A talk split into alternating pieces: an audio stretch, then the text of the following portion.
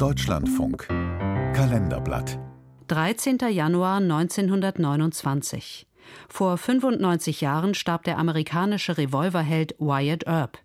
Ein Beitrag von Ulrich Biermann. Wyatt Earp, Wyatt Earp, brave, courageous and bold. Wyatt Earp, besungen als tapfer, mutig und kühn. Long live his fame and long live his glory and long may his Lang lebe sein Ruhm und lang seine Pracht. Ein Wunsch, der in Erfüllung ging, leider. Mein Name ist Wyatt Earp. None can deny it. The legend of Wyatt. Wyatt Earp, eine Legende, ein selbstloser Held, das Abziehbild eines Sheriffs, der Schurken in ihre Schranken weist, im wilden Westen für Recht und Ordnung sorgt. Eins, zwei, drei. Kamera ab für die Earps. So zeigt ihn uns das Kino in mehr als 40 Filmen und ist dabei selten historisch exakt. Wyatt, ist das früher wirklich so gewesen? Ja, sicher. Naja, mehr oder weniger. 1848 wird Wyatt Barry Stab Earp im mittleren Westen der USA geboren. Das fünfte von zehn Kindern einer rastlosen Familie, die es immer weiter nach Westen zieht, in unerschlossenes Land, an und über die Grenze zwischen Zivilisation und Wildnis. Die Gründergeneration der Vereinigten Staaten von Amerika war davon überzeugt, dass die Westexpansion und die Erschließung des Kontinents zum Gründungsauftrag der jungen Republik gehörte. Ursula Lehmkuhl ist Professorin für internationale Geschichte an der Universität Trier. Und mit der einsetzenden Zwangsumsiedlung der indigenen Bevölkerung wurde dann die Westexpansion und Besiedlung des Territoriums zu einem sogenannten göttlichen Auftrag, zur Manifest Destiny der Amerikaner.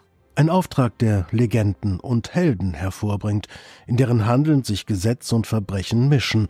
Als rastlos und rücksichtslos beschreibt sich Wyatt selbst. Er arbeitet bei Eisenbahn und Post als Büffeljäger und Ringrichter. Zeitzeugen nennen ihn einen jähzornigen Trinker, Pferdedieb, Betrüger, Hochstapler und Zuhälter.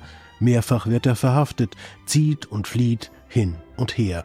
Aus einem Ort wird er als Gewohnheitsverbrecher verjagt, im nächsten Staat als Gesetzeshüter engagiert. Junger Mann, möchten Sie einen Job? 75 Dollar im Monat. Ich weiß nicht, Deputy zu sein ist nicht Ich mache 100 draus, aber mehr können Sie nicht aus mir herausquetschen. 100 Dollar?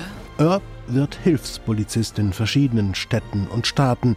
Der Dodge City Globe schreibt am 5. September 1879 Auf den Bürgersteigen strömte das Blut der Tapferen und die Toten und Verwundeten rangen miteinander wie gemetzelte, geradezu harponierte Wale.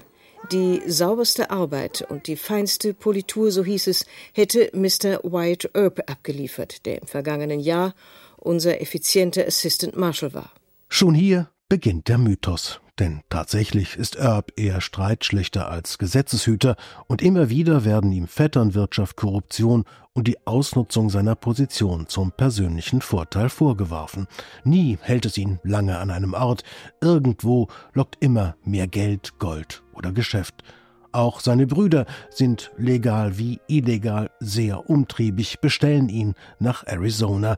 Dort am OK Corral kommt es zu einem Showdown der Earps mit einer rivalisierenden Cowboy-Gang. Ich will eure Waffen.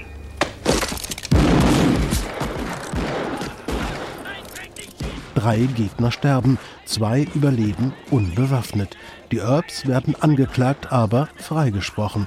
Die Überlebenden nehmen Rache an seinen Brüdern und der 33-jährige Wyatt wird in der Folge zum mehrfachen Mörder. Seine Verbrechen bleiben ungesühnt. Er kann sich retten. Historikerin Ursula Lehmkuhl. Und die Rettung ist dann im Grunde so etwas wie eine Läuterung, die dazu beiträgt, dass der Pioneer seinen Auftrag der Erschließung des Westens und der Zivilisierung des Kontinents fortsetzen kann. Wyatt Earp wird 80 Jahre alt. Er stirbt am 13. Januar 1929, ganz unspektakulär, im Bett. Kurz vor seinem Tod erzählte Stuart N. Lake aus seinem Leben.